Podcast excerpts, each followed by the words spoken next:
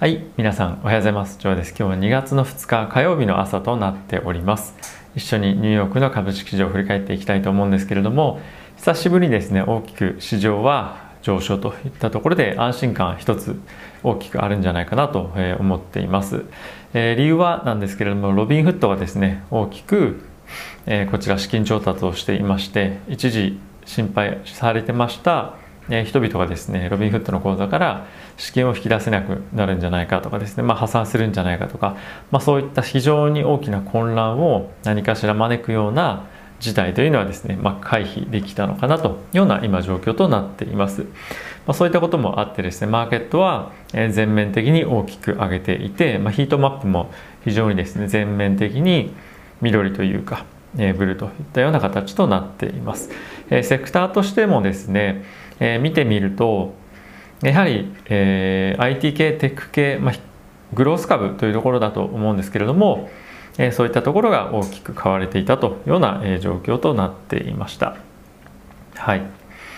で、えー、マーケット指数見ていきたいと思うんですけれどもダウはですねプラスの 0.8%S&P が1.6%のプラス。ナスダックは2.6%のプラス。ラッセルが2.5%のプラスといった形となっておりました。やはり非常に全体的なフロー上がってる銘柄見てみるとリスクオンでグロース株中心。かつ大型株よりもここ最近少し下落幅の大きかった小型株に大きく資金が入っているというような状況かなと思っています。なので、ここ最近の混乱が起きる前の非常に大きく買われていた銘柄にもう一度資金が戻っているというような状況ですね。で、金利に関してはなんですけれども、まあ、ほとんど前日と変わっていないというような水準となっております。はい、えニュース見ていきたいと思うんですけれども、まあ、先ほどもお伝えしたようにロビンフットはですね既存の株主から、24億ドル約、2400億円ぐらいですねを調達したと。なのでこれで合わせて34億ドルの調達をしたといったこととなっています。でこれはですねこれまでにロビンフットが資金調達をした額よりも、ま、大きい過去最大のものとなっていましてでこれ別のニュース別のニュースとかいうかその直接的に CO とのインタビューで話されていたことなんですけれども当局からは30億ドル合計で資金を調達しなさいというふうに言われていたんですけれども今回34億ドル合計で調達したということでそのリクワイアメントよりも大きくしっかりと資金調達ができたというのは非常に安心感あるんじゃないかなと思っています。で先週はですね取引制限なんかをしてえー、調達額も10億ドルっていうような報道がされていましたけれども、まあ、その際はですね当局からの、えー、その資金のリクワイアメントっていうのは7億ドルといったところでしたので、まあ、その都度、えー、しっかりと対応していたというような状況だったみたいですね。で今回大きくしっかりと資金調達できたこともあって一旦この騒動っていうのは、まあ、もしかすると沈静化に向かうかもしれないなというような今状況となっています。なのでまあ今日の動きも引き続き注目じゃないかなと思っています。まあ、1日だけのリバウンドっていうのはよくあることだと思いますし、えー、連日しっかり値を戻せるかっていうのは注目かなと思っています。で、えー、引き続きウォール・ストリート・ベッツ、えー、個人投資家の動きなんですけれども昨日はですね皆さんもおそらくいろんなところで見られたかもしれませんが、えー、銀のショートスクイーズが再び行われていました。えー、今回はですねゲームストップとか、ま、そういった別の個別の銘柄からこの銀の ETF に移っていたんですけれども、まあ、この銀の ETF のショートスクイーズをやるにあたってですねウォール・ストリート・ベッツ個人投資家の中でも、まあ、少し揉めていたようででなぜかっていうとこの銀の ETF に関しては、えー、シタデルこれロビンフットの株主ですね。のシタデルが銀を保有していることから、まあ、彼らを儲けさせることになるのでやめた方がいいんじゃないかみたいな感じで少し意見の、え、食い違いとかが、え、あったようです。まあもともと,、えーとまあ、正式なボスがいるような集団ではないので今後ですねこういった、えいざこざがあったりとか、まあ、しっかり力を合わせて彼らがやりたいことっていうのをやっていけるかどうかっていうのは、まあ、少し見ものだなというのは、えありますけれども、まあ、こんなニュースがあったというようなことですね。はい、次のニュース行ってみたいと思うんですけれども今ですねアメリカではバイデン大統領に対して共和党の議員がですね追加景気刺激策の提案というのを行うとようなタイミングとなっています。ちょうど今から1時間とか、まあ、そういった後にされるそうなんですけれどもこれはですねバイデン大統領および民主党政権が、まあ、今提唱提案しようとしている規模のですね3分の1ぐらいの規模となっているそうです。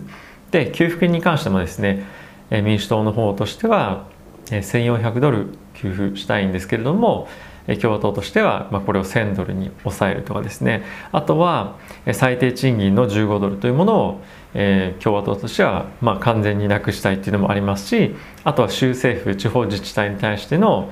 えー、支援金というのもなしといったことで、まあ、これは確実にあの揉めるなっていう内容に今なっています。なのでこの追加景気刺激策というのがどのタイミングでまとまるかっていうのは今の現段階では少し予想がつかないなというような感じですねあまりにもおそらくそれぞれが提案したいことがギャップがあると思うので、まあ、今後ですねどういった議論の内容になっていくのかっていうのは注目かなと思っています。あとはですねえそれぞれのえ連邦銀行の方からはいあとはですね、えーはい、次にですね、えー、はい、次に、え、米国国内の、ま、地方連銀の総裁からですねコメントがありました、え、こちらはですねダラスの、え、連銀総裁なんですけれども、え、彼としてはですねこの FRB と議会による支援というのが引き続き、ま、必要ですよといったことをコメントとして挙げていました。他にはですね積極的な財政政策であったりですとかあとは金融政策っていうのは最終的にパンデミックに打ち勝つために、まあ、必要ですよと、まあ、こういったところを継続してさらに大規模にやっていくことっていうのは非常に重要ですよというコメントですね。あとはですね新型コロナの変異種に対して非常に懸念をしていて今後経済がさらにえー、衰退というか減速。はい次ですね。アメリカ国内の地方連銀の総裁からコメントが出ていました。ダラスの連銀総裁とミネアポリスの連銀と、えー、それぞれコメント出ていたんですけれども、えー、どちらの総裁もですねこれは今経済に対して引き続きさらなるえ大規模な経済政策および金融政策の支援というのが必要となるでしょうというようなコメントが、まあ、メインのメッセージだったのかなと思っています。でミネアポリスの連銀総裁に至ってはですね、えー、コロナ禍への対応で政府の借り入れが過度に膨らむリスクに関する質問に対してはですね現時点で全く懸念はしていませんと。で戦時下の財政出金のようなもので、まあ、一時的に必要な分であればこれは積極的に資金の提供資金の供給っていうのを行っていくべきだというようなコメントが出ていました。他にはですねえーと、量的緩和の、ま、調整検討することさえも時期尚早というコメントも出ていたので非常に株式市場としては心強い、えー、コメントが出ていたんじゃないかなと、えー、思っています。一方でダラスの連銀の総裁からはですね新型コロナの変異種にえ起因するですねダウンダウンサイドのリスクっていうのはまだわからないというか、まあ、非常にあるので今後も懸念していかないといけない一つの要因だねというようなコメントでした、まあ、総論ですね、えー、株式市場に対してはまポジティブな内容だったんじゃないかなと思っています。で、え、米国国内の新型コロナの新規感染者の数なんですけれども3週連続で、え、今減少をしているというような状況となっています。で入院者数も平均で13%ほど下落をしているというような状況となっていますね。なので徐々に、まあ、収束に向かっているというよりも徐々に感染者の数もしくは重症者の数っていうのは少しずつ今後減っていくっていう流れは見えてきているのかなというような印象です。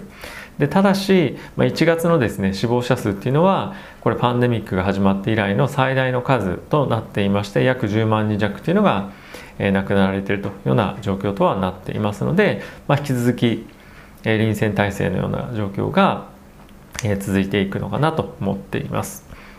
はい、次はヨーロッパに移りまして、えドイツの政府からですね、テスラに対して約12億ドルえ支援金が支払われるということの報道でした。これはですね、EV バッテリーの工場の建設ということが名目として支払われるんですけれども、中国のこのバッテリー業者に対しての依存をですね、減らしたいというのが、まあ、プロジェクトの一環としてありまして、約40社に対して30億ユーロというのを公的資金として支払っていると援助していくというような流れとなっているんですが、まあ、この3分の1がですねテスラに流れていくというような状況となっています。テスラホルダーとしてはですね非常に勇気づけられるような内容かと思うんですが、まあ、これがですね今後まあ、いろんな国にテスラが拡大していくにあたって政府から資金を得て援助を受けてっていう形になっていくと思いますしあとはですねこういった資金の提供っていうことだけにとどまらず雇用の創出とかっていうのもですねテスラが行うので税金の何、えー、て言うんですかね少し猶予枠っていうのは、まあ、大きくもらえるんじゃないかなと、え、個人的には予想をしています。まあ、今後まだまだ工場の拡大っていうのを行っていくのでニュース楽しみだなというような状況ですね。あとはですねファイザー製のワクチンなんですが、まあ、EU 向けに供給のめどがだんだん立ってきていますよというような状況となっているそうです。生産拡大の今工事をですねずっとしていたというようなことだったんですけれどもまある程度めどがついて今月の下旬から供給を開始できるようになるんじゃないかというようなニュースが出ていました。え今日はですね総じてニュース非常にポジティブなものが多かったのでマーケットとしてはまあ不安な要素としては今ないんですけれども、まあ、今日明日と、まあ、今週にどれだけ先週下落した分を戻せるかというところが大きく注目かなと思っています。ということで、えー、皆様ですね今日は気分よく会社にお仕事に行けるんじゃないかなと思いますので、えー、ぜひお気をつけて行ってらっしゃ行ってきてください。ということで、えー、今日もご視聴ありがとうございました。いってらっしゃい。